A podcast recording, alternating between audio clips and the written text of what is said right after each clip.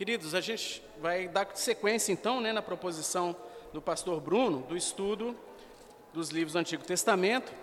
Ele terminou a exposição do Pentateuco e hoje iniciaremos então o livro de Josué, ok? Nessa sequência aí é, da exposição dos livros, conforme está na nossa Bíblia, ah, que todos têm em mãos. Vamos fazer uma oração? José, você faz uma oração, por favor, em voz alta, para iniciarmos a escola dominical?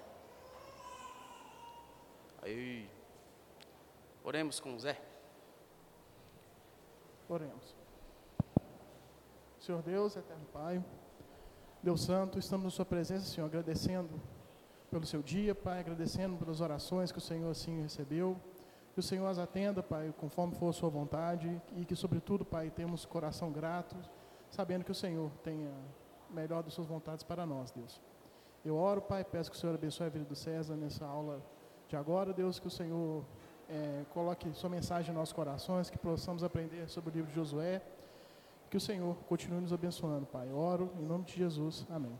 Amém.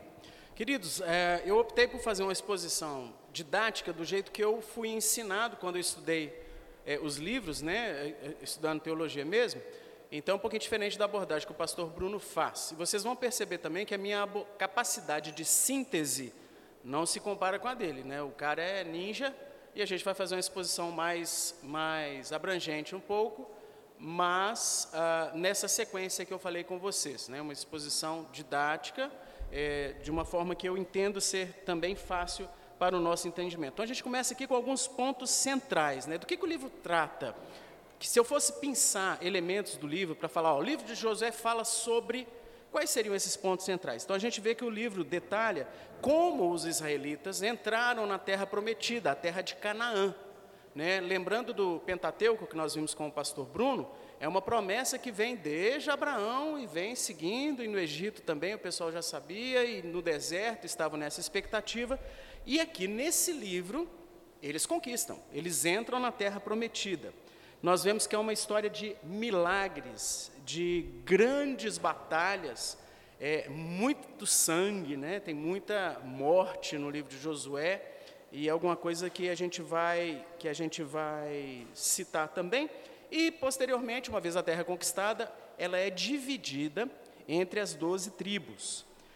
O livro de, de Josué serve como uma ponte, ele faz uma ligação do Pentateuco, dos cinco primeiros livros, com o restante das escrituras, né? não só dos livros históricos, mas com todo o restante das escrituras. E, igual eu coloquei, é um livro histórico. Aqui vale um detalhezinho que é muito importante. Existem várias formas literárias na Bíblia, ok? Nós não podemos pegar qualquer livro da Bíblia e nos aproximarmos dele da mesma forma, a gente tem que tomar cuidado. Existem livros que têm muitos aspectos prescritivos, eles falam, você vai fazer isso, isso, isso, você cristão 2021. Outros livros que narram coisas que aconteceram com crentes do passado fazem narrativas. Outros livros são alegorias, outros livros são abordados em poética. Outros livros, Deus permitiu que o organizador, estou falando, por exemplo, de Provérbios de Salomão, que o organizador do livro pegasse verdades que estavam até na sociedade e inspiradamente compusesse o livro de Provérbios. Então, é um tanto de provérbio, de, de sabedoria em poucos versos. E o livro de Josué é um livro histórico, ok? Então a proposição dele não é romance, não é, é um livro histórico que registra eventos que aconteceram, tá? De uma forma razoavelmente até cronológica. E um outro ponto que é interessante é a obediência de um líder, que foi Josué, resultando na ajuda divina diante de situações muito improváveis. Isso a gente vê direto em Josué. Né? Humanamente, militarmente, matematicamente, não vai dar certo. E dava. Dava certo quando Josué e os israelitas obedeciam ao Senhor, optavam por seguir os, as, as instruções dadas por Deus, por mais inusitadas que fossem essas instruções, às vezes, obedeciam e Deus dava vitória ao povo de Israel. E um outro aspecto que é muito interessante aqui, que a gente faz até uma ressalva à parte, é a continuidade da aliança. Né?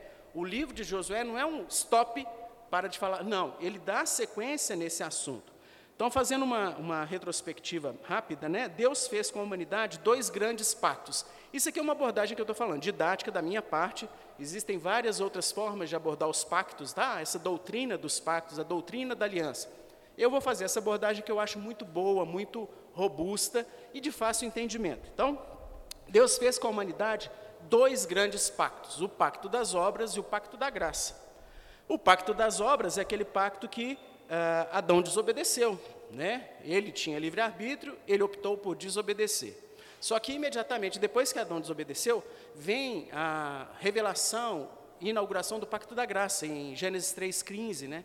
De ti virá aquele que vai pisar a cabeça da serpente. Então está anunciando Jesus, que nasceria de Eva. O pacto da graça se desdobra então na história da redenção em várias alianças. Então Deus falou com Adão, ó, de ti vai vir o Messias. Da semente da mulher virá o Messias. E na sequência da narrativa bíblica, a gente vê várias alianças, e a maioria delas já vimos no estudo do Pentateuco. Né? Nós vimos a, aliança da preservação, ó, a aliança do começo com Adão, que vem essa do proto-evangelho, né, de Gênesis 3,15.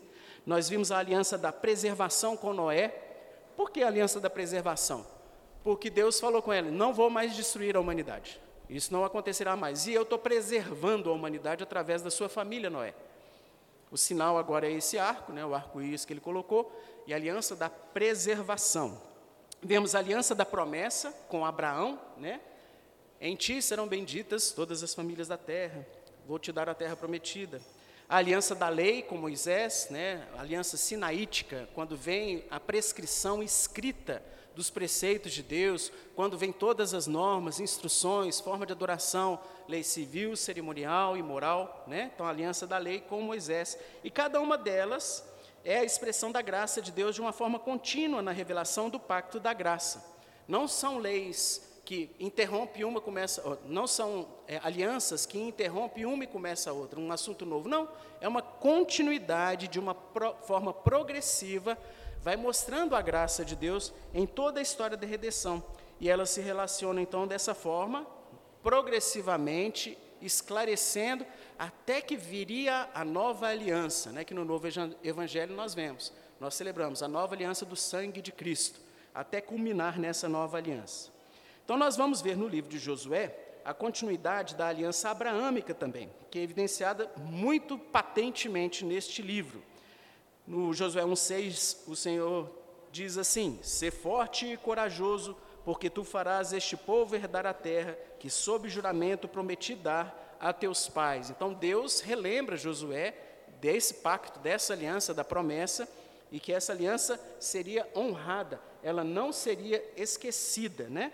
E na aliança da promessa, que foi firmada com Abraão, nós temos então dois aspectos, duas vertentes interessantes aqui.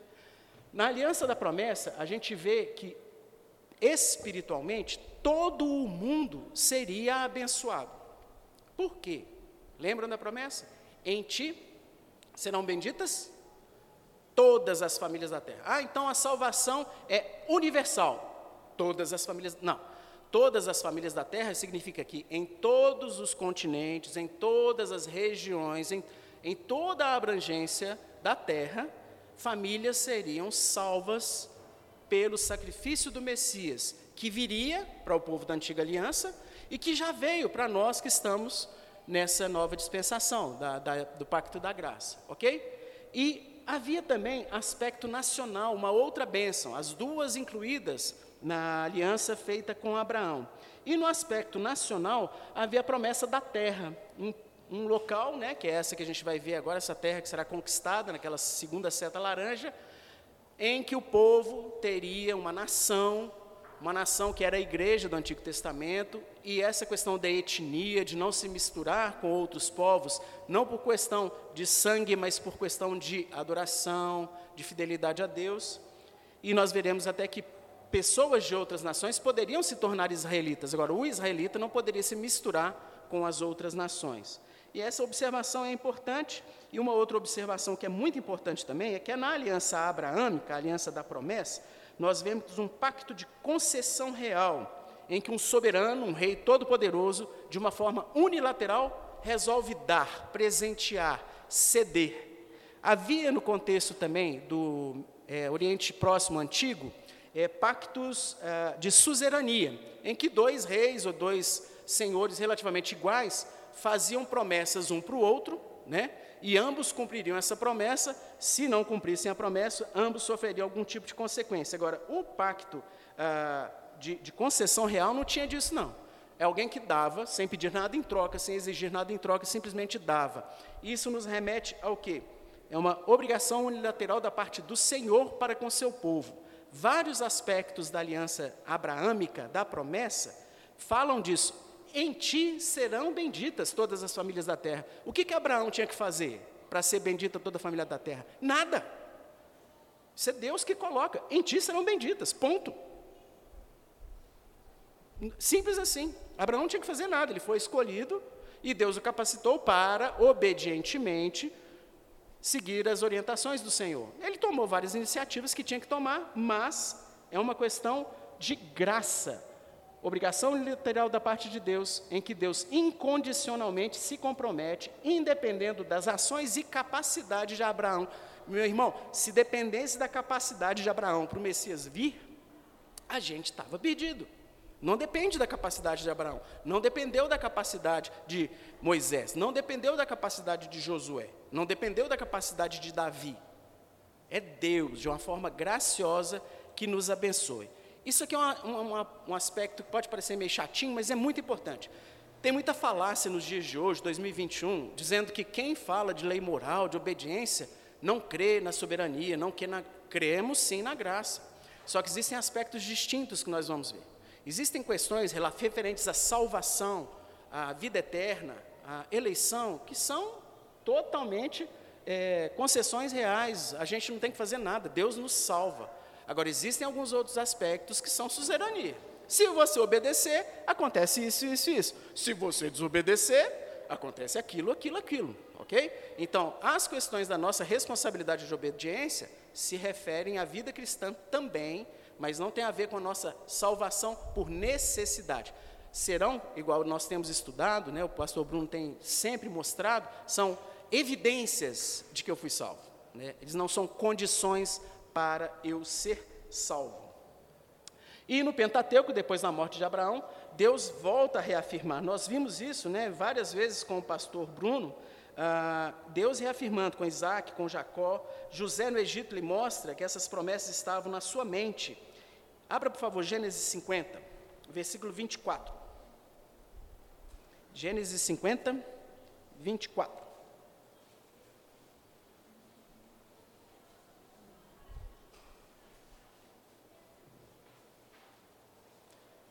Alguém pode ler, por favor? Palavras de José.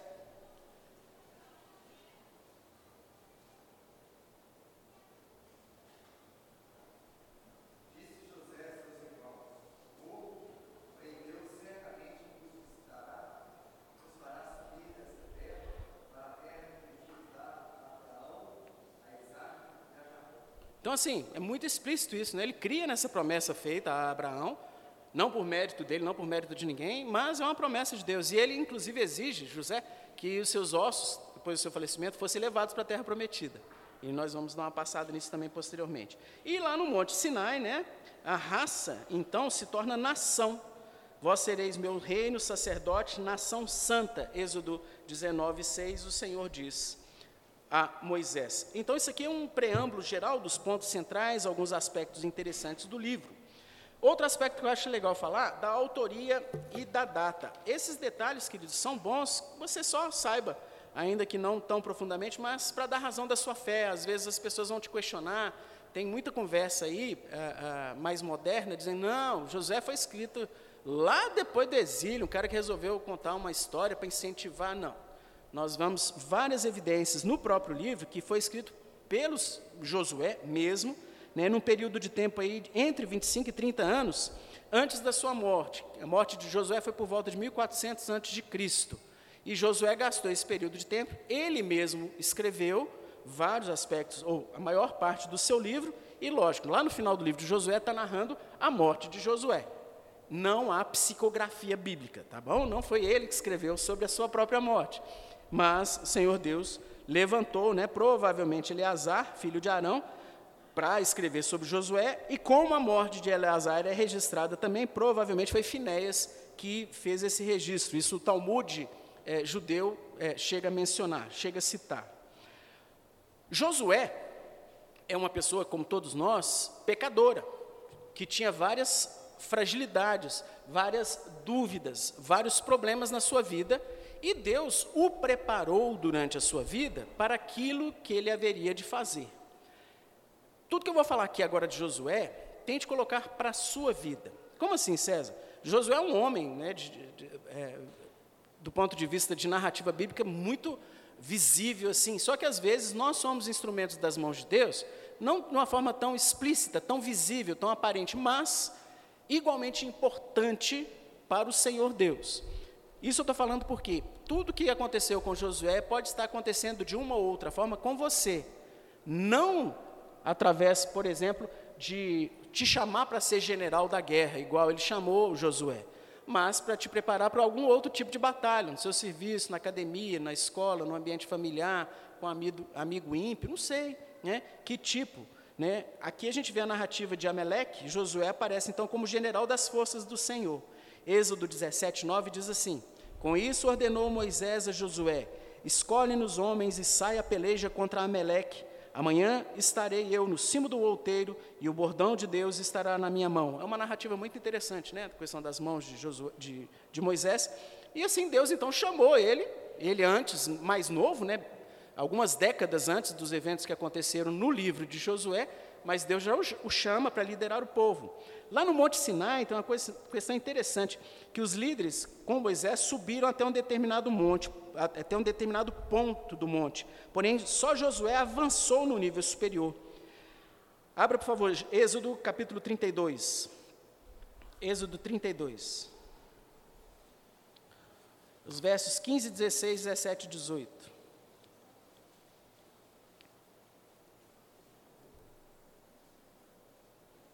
Êxodo 32,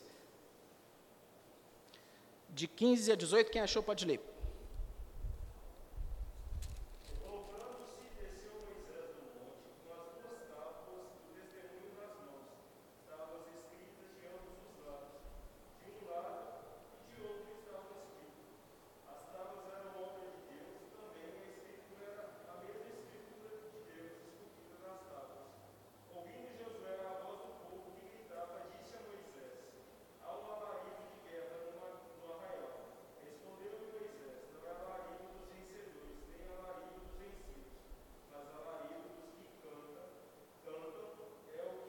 Então você vê, é, é, Josué estava com Moisés quando o povo estava lá na muvuca, no bezerro de ouro, ele estava lá em cima com Moisés, né, imediatamente recebendo as tábuas, e os outros líderes não, estavam para baixo. Então isso é alguma coisa interessante, né? Mostra Deus já chamando ele também para umas questões diferenciadas. No tabernáculo, nós vemos Josué aprendendo então sobre a glória de Deus. Vocês lembram dos vários aspectos que o pastor Bruno colocou, né? Purificação, os elementos, a, a, forma de distribuição do tabernáculo, quem que podia chegar até determinado momento ou determinado local do tabernáculo. Então nós vemos essa questão da glória de Deus e como Deus haveria de guiar o povo. Por que guiar o povo? No contexto do tabernáculo, de toda a peregrinação do deserto, a gente tinha dois elementos visíveis, extraordinários, sobrenaturais, que acompanhavam sempre o povo. Vocês lembram que era? De dia, uma coluna de fumaça à noite, uma coluna de fogo, e conduzindo. Esse movimento das colunas determinava com o povo: vamos levantar para o acampamento ou vamos estacionar. Colunas paravam, o povo parava. A coluna movimentava, o povo seguia. E era Deus, então, conduzindo o seu povo pela, pela peregrinação em todo o tempo lá no deserto. Na ordenação de. Na, no envio dos, dos espias né, à terra prometida, Josué aprendeu o conhecimento e obediência a Deus são mais importantes do que o temor dos homens.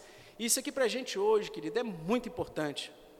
Às vezes, claramente a liderança da igreja, às vezes, claramente a palavra de Deus está te dando alguma instrução, mas o resto, tudo está falando o contrário, né? E o pessoal bota mó terror na gente, bota medo mesmo, não, não, não faço não, que é isso, né? Questão de participar do sustento da igreja, dar dinheiro para a igreja, que é isso, cara, você é doido, faço não Tem, tem, tem líder aí que é meio corrupto tal, e, e fica colocando, né? E em vários aspectos, eu estou só citando um.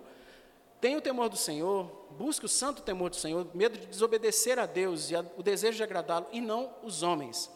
Os dez espias, os outros, ficaram com medo mesmo. Não, tem cara grandão, não vai dar certo. E Josué e Caleb, o temor do Senhor, e foram exitosos, nós vemos as bênçãos do Senhor sobre ele.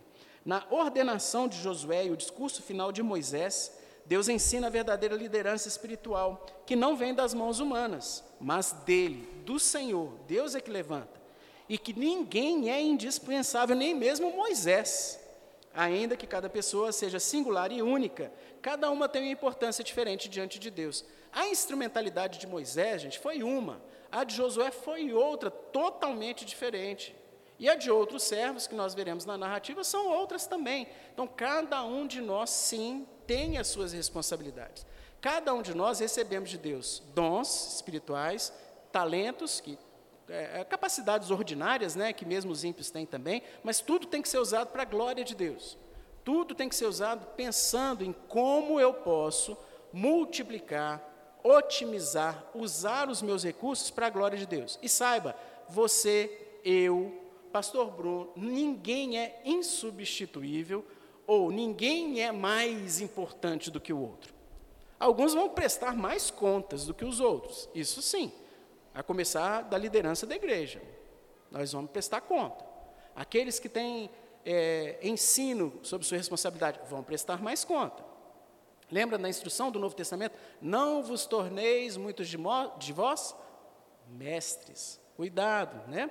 Então, essa, essas, esses ensinos, Josué foi preparado e nós vemos claramente que geralmente ah, Deus vai preparando a liderança né, para o exercício das suas responsabilidades no correr das, das, dos acontecimentos é, ordinários.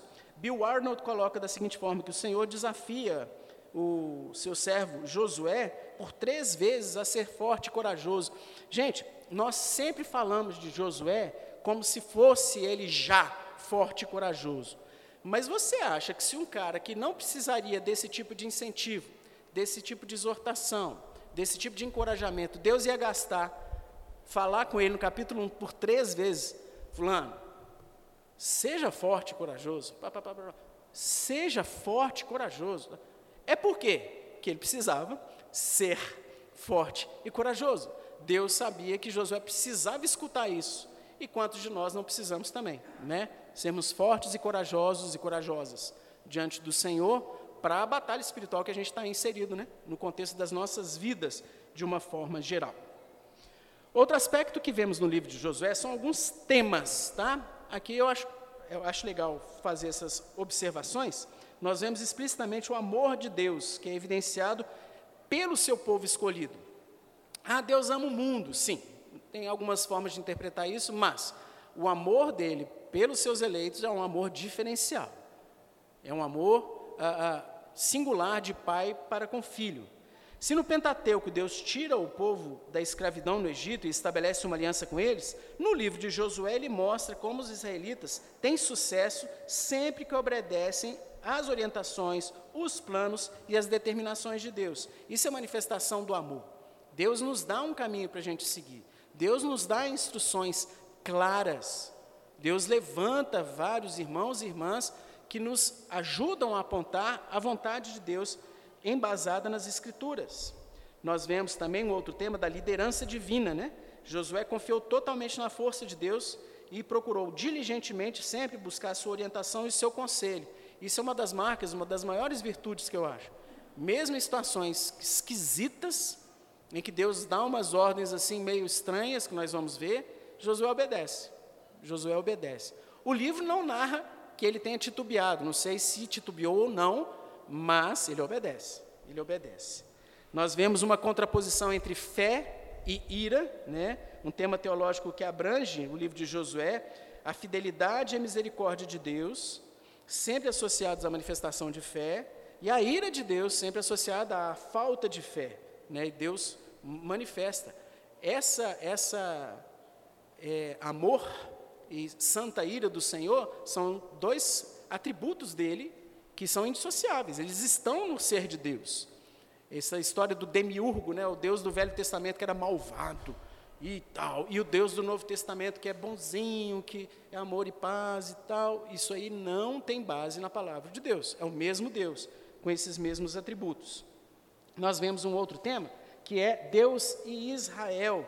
Então pega, dá uma sequência aí do livro de Deuteronômio, né, de Israel, como sendo um povo único de Deus que adora apenas o Senhor na terra que Deus escolheu, e Deus é o Deus da aliança. Igual eu falei, a aliança começou lá em Adão e vem se manifestando em vários pactos, em várias outras alianças. O Senhor é que toma a iniciativa de conquistar a terra pelo seu poder. Para tanto, ele usa servos e servas, ele usa o seu povo sim, mas quem toma a iniciativa e determina o momento é Deus.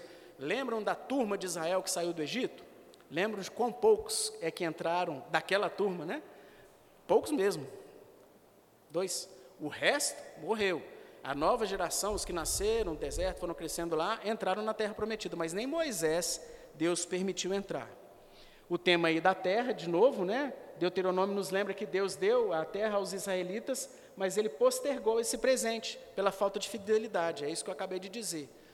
Murmuração, falta de fé, o povo rebelde contra o Senhor, e por causa dessa desobediência sucessiva, Deus refreou o momento de dar o presente da terra prometida. Josué e Caleb experimentaram, mas o resto do povo ficou peregrinando 40 anos e só a nova geração é que adentrou essa terra prometida. Então, esse, esse tópico da terra é um tópico central em Josué. Em Deuteronômio, Deus nos lembra dessa terra que é dada aos israelitas, mas foi postergada a sua entrega. A terra é do Senhor para dar ou para reter. Muitas vezes a gente esquece disso, né?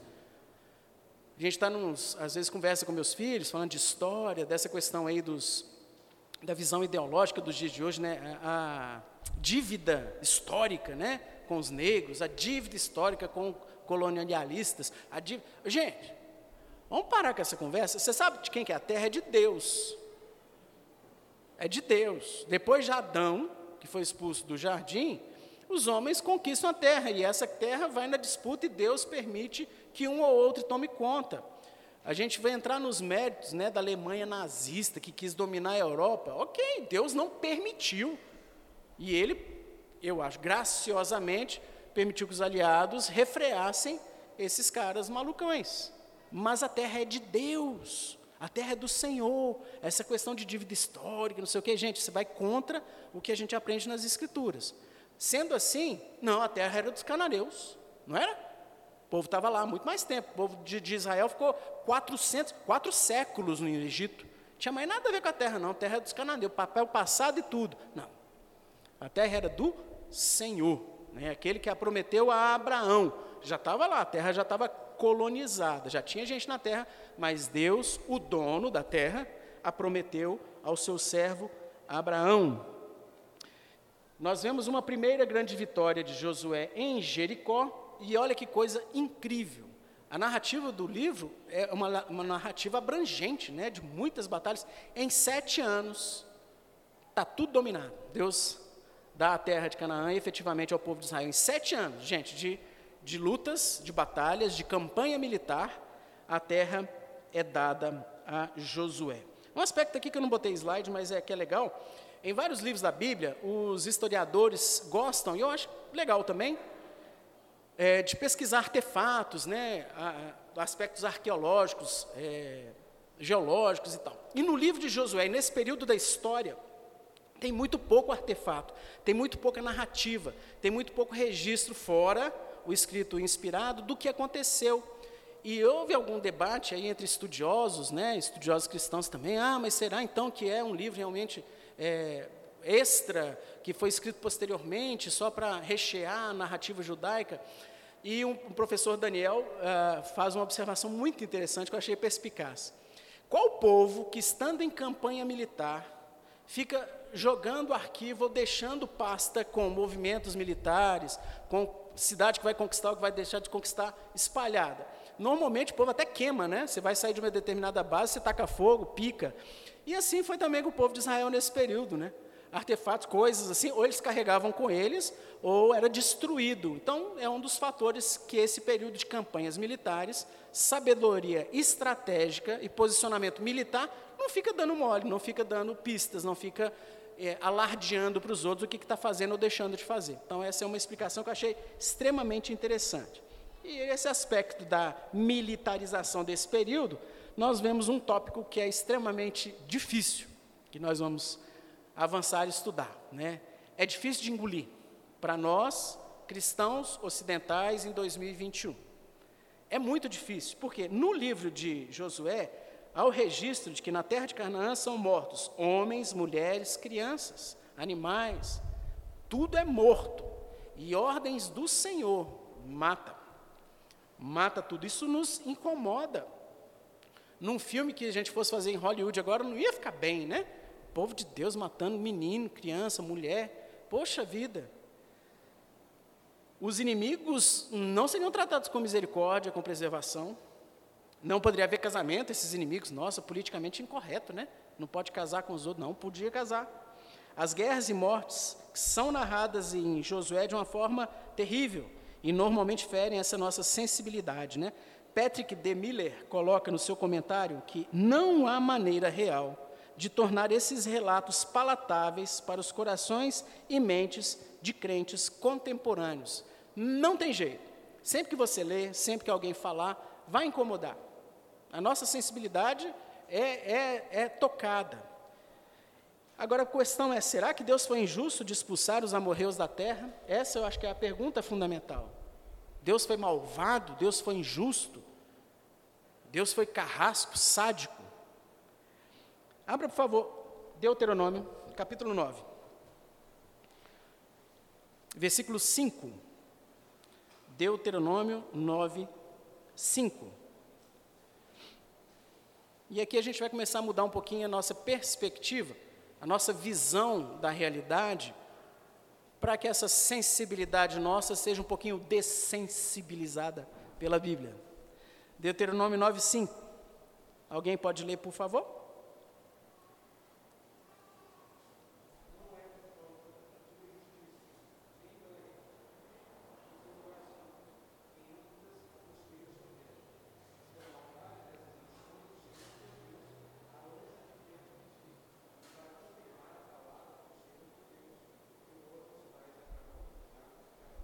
Queridos, Deus fala de uma forma muito clara: não é por causa da justiça dos israelitas, não é porque os israelitas eram bonzinhos ou melhores, não, é por causa da maldade desse povo, é que eu vou dar a terra que vocês agora passam a possuir. Não é mérito dos israelitas,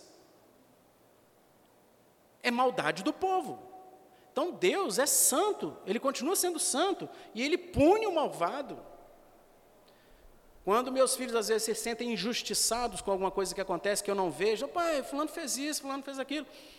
Eu falo, gente, um está falando uma coisa, outro está falando outra, está complicado, né? Às vezes a própria percepção das, dos fatos altera a realidade, né, para quem está envolvido. Ó, não tem jeito de eu abordar, mas Deus está vendo e vocês confiem em que Deus vai tratar. E eu espero que o faltoso se arrependa diante de Deus. E é isso mesmo, essa questão é colocada para os israelitas. Não é porque você é bonzinho, não, Israel. Não é porque você é fofinho. É porque eles são terríveis. Né? São sanguinários, são malvados, aborrecem o Senhor, não gostam do Senhor, não temem a Deus, e por causa desta maldade é que eu estou dando a terra. Deuteronômio 20, 16, Deus é taxativo e diz assim: não deixará vivo qualquer coisa que respire. Isso era a norma de regra para Josué e seu exército passa a régua, é para matar mesmo. Mas comece a mudar a sua perspectiva de, ah, tadinho do povo que está perdendo a terra. Não era MST que estava chegando, não, gente, era o exército do Senhor dos exércitos, eram os enviados de Deus, de uma forma justa, porque o santo de Israel é que estava mandando eles irem. De fato, Deus esperou centenas de anos para que a taça da iniquidade dos amorreus transbordasse. Os amorreus eram um povo que estava morando lá. E desde Abraão, essa taça está se enchendo e o povo vai, é cativo no Egito, e 100 anos, 200 anos, 300 anos, 400 anos, e vai, sai do Egito, e migrando deserto, 10 anos, 20 anos, 30 anos, 40 anos. Então, assim, passaram-se décadas e séculos para que a, o cálice da taça de Deus, para que a, Deus aguentasse esse povo fazendo tudo que eles estavam fazendo lá, até que ele determinasse a punição final. Quando os israelitas pararam na margem oriental do Rio Jordão, a iniquidade dos amorreus estava completa. Há uma continuidade da paciência de Deus e o julgamento que vem é quando a iniquidade se completa. John MacArthur faz uma observação interessante. É um desafio enfrentar estes horrores e as lições difíceis que são ensinadas sem uma explicação adequada. Então, o que, que John MacArthur está falando? Gente, vamos mudar nossa visão, vamos mudar nossa perspectiva. A começar, temos que entender a santidade de Deus e o seu juízo para com o pecado. Isso é inegociável diante do Senhor. A santidade do Senhor não tolera pecado. A santidade do Senhor tem algeriza do pecado, abomina o pecado, tanto para os amorreus, quanto para você, quanto para mim. O meu pecado que eu faço em secreto, o meu pecado que eu faço quando ninguém da igreja está vendo, causa asco entristece e suscita no Senhor a santa ira dele. Do ponto de vista salvífico para a eternidade, isso tudo caiu nas costas de Cristo. Toda a sua porqueira cai nas costas do Senhor Jesus. E isso não tem que ser um incentivo para que você peque mais. Isso tem que ser um, um alerta para que você peque menos. Porque Deus não deixa passar pecado impune. Os amorreus Deus puniu. Nós, Ele disciplina. Punição é já começar a pagar o preço devido. Disciplina é trazer para o caminho correto para parar com o caminho errado. São coisas bem distintas. Cuidado, papai e mamãe, para você não punir seu filho. Você tem que discipliná-lo. Ok? Ali é um começo de uma mudança. Tá? Não é o final, que é uma punição. MacArthur continua nós temos que vislumbrar a graça e a misericórdia de Deus, que são diretamente proporcionais a esse entendimento da gravidade do nosso pecado diante da santidade do Senhor. Porque Ele não nos trata conforme nós merecemos, Ele nos trata conforme a Sua graça e misericórdia. Então, quando nós começamos a ter essa perspectiva, para com os amorreus que mereciam ter o que eles tiveram, para nós que Deus tem nos preservado, nós ficamos mais, menos sensíveis de escandalizar-nos né, com esses eventos. Sem o reconhecimento de que Deus pode castigar e realmente castiga, a possibilidade de misericórdia perde a sua importância e o seu peso. Se a gente não entender que Deus é santo e que o pecado é terrível diante do Senhor, a gente minimiza a, o poder ou a, a, a importância da graça e da misericórdia. A gente começa a tratar as coisas como se fossem de só menos. O papel de Israel na aplicação do juízo de Deus não tinha nada a ver com a justiça dos israelitas, mas se não fosse a graça do Senhor, eles facilmente estariam no lugar das pessoas que foram condenadas à morte. E a mesma coisa para mim e para você.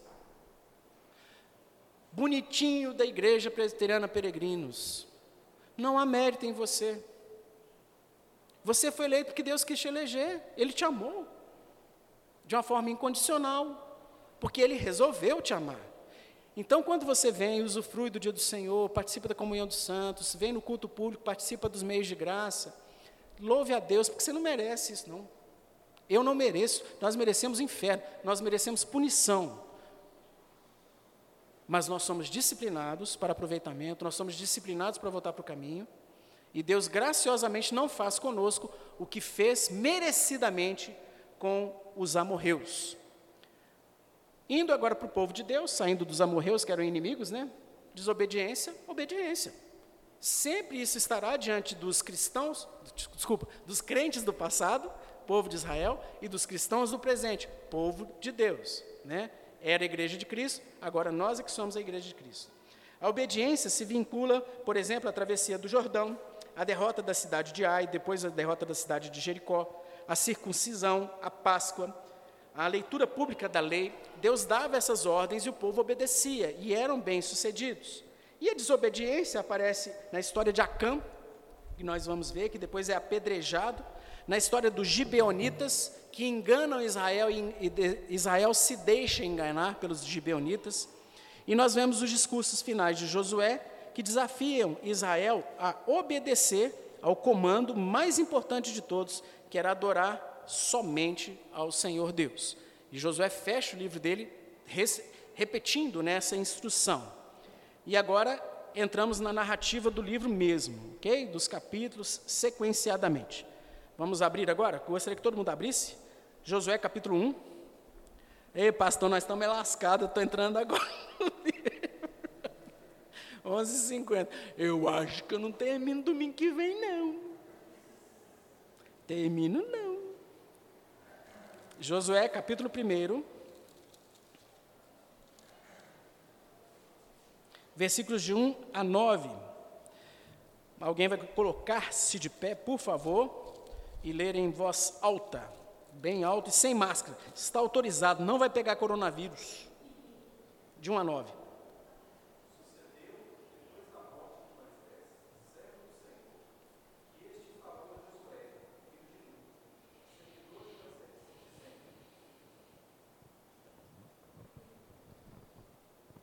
Moisés, meu servo, é morto. Dispõe-te agora, passa esse Jordão, tu e todo este povo, a terra que eu dou aos filhos de Israel. Todo lugar que pisar a planta do vosso pé, vou-lo tenha dado, como eu prometi a Moisés.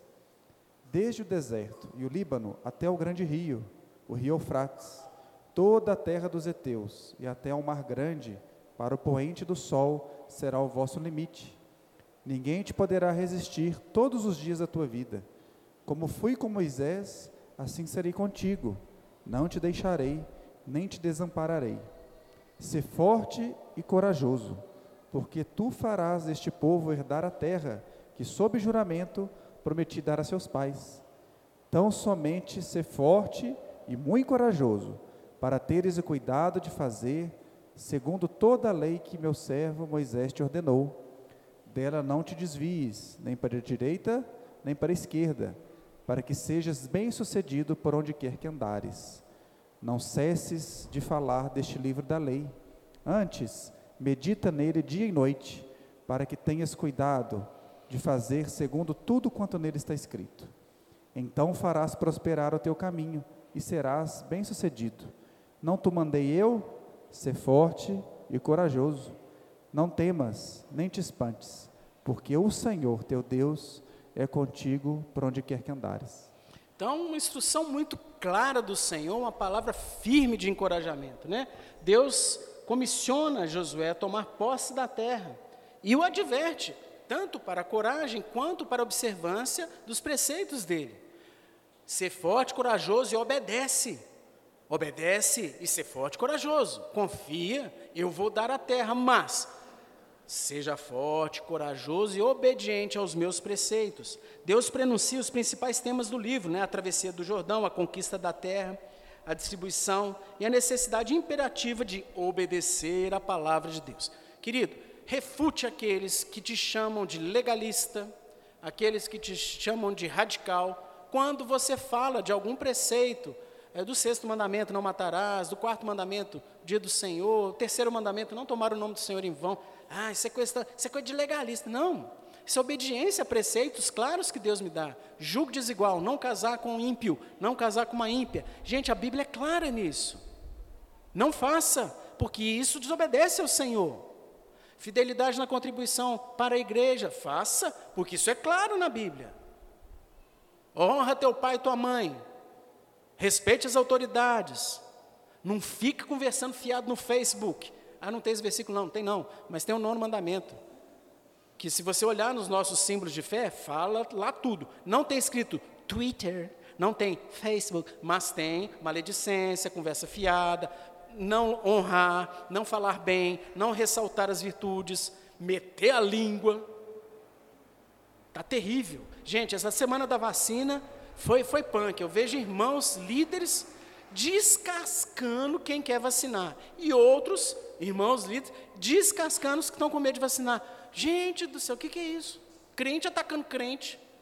Um atacando o outro, falando mal do outro, que o outro é isso, que o outro é aquilo, que o outro deixou de ser.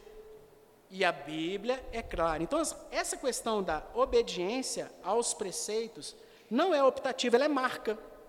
Você é crente, você é de Israel, está conquistando, né? o reino foi inaugurado. Você está participando da expansão do reino, então evidencie pela obediência. Né?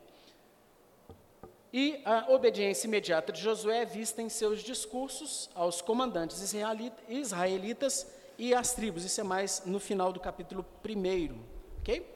Nos capítulos de 2 a 12, eu só vou deixar curioso, porque já são 4 para as 11, nós vemos as conquistas, e isso vai ser então a introdução, introduzido na aula que vem, tá? A campanha de Israel que nós veremos, ela faz da região central do Jericó, né? Eles estavam aqui do lado de cá do Jordão. Esse aqui é o Rio Jordão, tá? Eles passam daqui para cá, tomam Jericó, vai para Ai, depois desce e posteriormente sobe e toda a terra vai ser conquistada. Então a campanha que migra da região central para o sul e depois para o norte. É, e nessa, nessa campanha central, antes de iniciar efetivamente com a batalha em Jericó, nós vemos a narrativa de Raabe. Tubi continue de. Aí a gente vai falar disso na aula que vem. Já são dois minutos para as 11 horas. Se eu entrar, vai ficar meio picado. Ok? Vamos abrir agora para as perguntas que terminam com interrogação. Tem microfone aí, Lucas? Alguém tem alguma pergunta? Ah, filha do Lucas está fazendo a pergunta. Pois não, pois não. Simonton. Oh, Lucas, Deus é bom, né, cara? Tudo a cara de sua mulher. Fala, Simon. Então, sobre a. Tira um pouquinho, cara, que senão fica é embolado. Sobre aquela. a impiedade, né? Que, com que Deus diz que os israelitas devem tratar os, os cananeus ali e matar todos eles sem piedade nenhuma. A gente pode interpretar, assim, porque eu sei que tem, nós temos que fazer uma interpretação literal do texto. Eu queria saber a gente pode interpretar isso como, hoje, para nós, como se a gente lutasse contra o pecado sem piedade. De que a gente deve ter tolerância zero contra o, o pecado. Se essa interpretação. Tá, tá ligado, estou ouvindo bem. Eu, eu repito para o pessoal depois. Então, o Simon fez uma pergunta sensacional. E hoje, como é que fica? Se eu tratei na questão do Antigo Testamento, né, dessa intolerância, matar, não deixar ninguém, esse, o juízo de Deus sendo executado, e hoje, como é que fica nós, né? Nós estamos, uh, o Senhor Jesus já veio e tem, para com o pecado, a tratativa do pecado é a mesma. Não tolerar, não suportar. Sabemos, eu, creio eu, né? De graduação de pecado, sim, mas todos eles são abominação diante do Senhor. Mas, agora, na nova dispensação, na questão da aliança da graça, que agora abrange, né? Já foi vindo o, a plenitude dos tempos, todos os povos, línguas e nações são alcançados pela graça. Não há mais essa exclusão étnica, ímpios, crentes, não há mais. Então isso aí é impossível. Eu não posso falar que todo mundo do mundo muçulmano que mora lá, não estou falando que é da fé muçulmana, vai para o inferno ou qualquer que seja. Nós temos orado na reunião de oração pela igreja perseguida num país comunista, na China, mas são crentes muito mais piedosos do que eu. Lá o pessoal corre risco de adorar a Deus, né? de ler a Bíblia, de pregar o Evangelho. Países muçulmanos é terrível. Na Índia, que a gente tem irmãos lá que estão participando da formação de liderança, não pode pregar, só nativo pode pregar para nativo. E os missionários dão uma banana muitas vezes e prega lá no interior. O Marco Antônio, que quando ele estava lá, ele tem cara de indiano, né? não sei se vocês já viram o Marco Antônio. Ele é, não, ele é o indiano. Então ele ia, às vezes, no interior e pregava. Ah, antes importa obedecer a Deus que o Estado, né? Me ajuda. Ele pregava. Mas correndo risco né, de deportação, sei lá qual outra punição que o Estado indiano. Então, assim, isso não vale nos dias de hoje. Eu não posso fazer isso. Eu não posso odiar ah, o Irã. Eu não posso odiar um cara que é um bandista.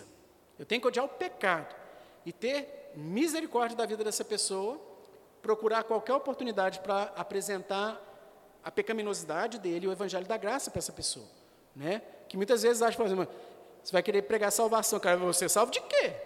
Então ele tem que entender também que é pecador. Essas partes da evangelização não podem ser omitidas. E realmente, de punição para aqueles que não se arrependerem. Beleza? Não sei se eu consegui responder. Mais alguma pergunta, Mr. John? Posso fazer um comentário? Por favor, você é o, um dos maiores presbíteros dessa igreja. É verdade. O mais, o mais novo, eu tenho certeza. o César, chamou atenção quando você falou daquela parte que Deus manda o povo entrar e matar os, os cananeus. E você fala de mulheres e crianças que estavam juntos, né? Essa parte é bem complexa mesmo. Mas me chama a atenção a representatividade que os pais têm em relação à família, sabe? Excelente. Porque aquele povo era um povo idólatra. Quando você pensa na criança isolada, é difícil você falar, né? Essa criança que é idólatra. Mas aquele povo era, e Deus considerava o povo inteiro, né? Então, da mesma forma também que no Novo Testamento, quando Paulo fala que se um dos dois pais forem crentes, os filhos são santos. Excelente. Então, os filhos, eles acabam, até, até por essa questão da aliança também, sendo envolvidos no contexto da família, né? Isso eu acho que traz até um, um temor para nós pais em relação à criação dos nossos filhos. Porque os nossos filhos, eles vão tanto serem abençoados, como também sofrer algumas situações desta vida, muito por causa do nosso procedimento também, como a gente está lidando com eles, né? E com a nossa família. Só um comentário mesmo que chamou Muito a bom. atenção. Glória a Deus. Biblicamente a gente chama essa doutrina que o João expôs de visão federal, né? Um representante também, e, e a questão da aliança, do pacto, da família. Que bom, benção.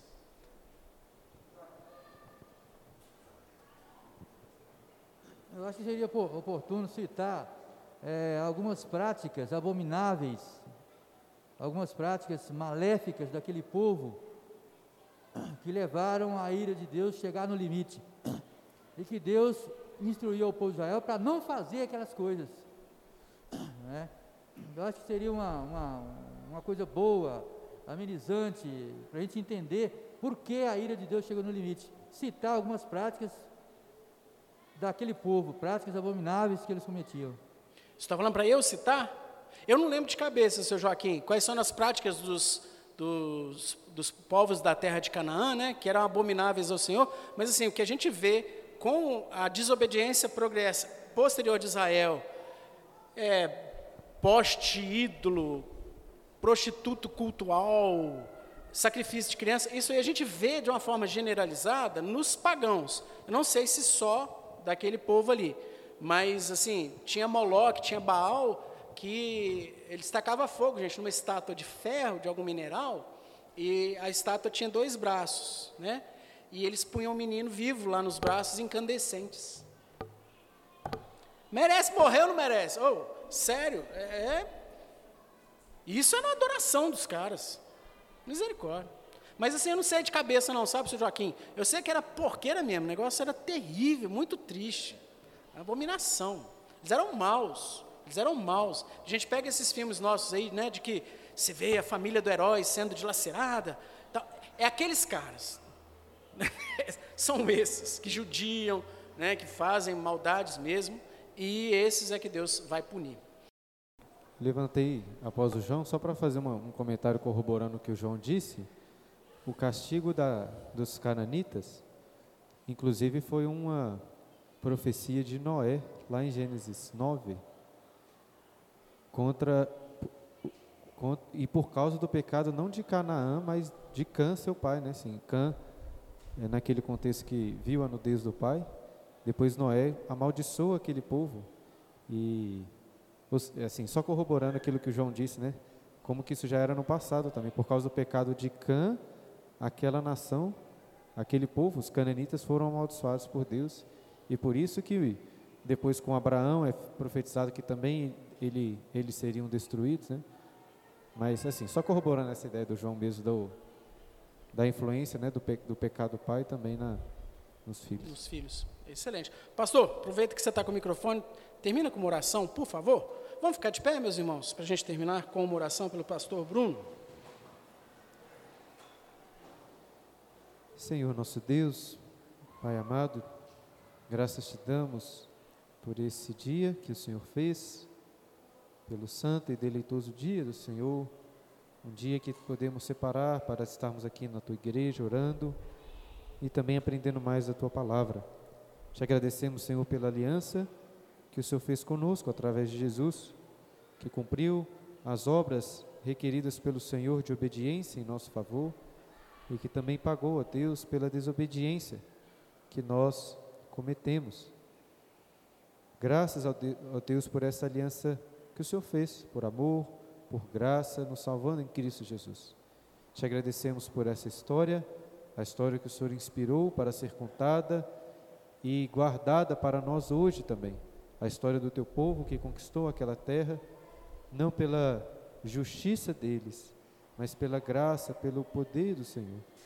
Dá-nos, ó Deus, também a graça de, como povo do Senhor, conquistarmos, ó Deus, a terra que o Senhor nos promete. Que não aconteça conosco, assim como aconteceu com aquela geração que morreu no deserto, de ficarmos para trás. Dá-nos a graça, ó Deus, de, através de Cristo, conquistarmos novos céus e nova terra, a Canaã celestial. É o que pedimos em nome de Jesus. Amém.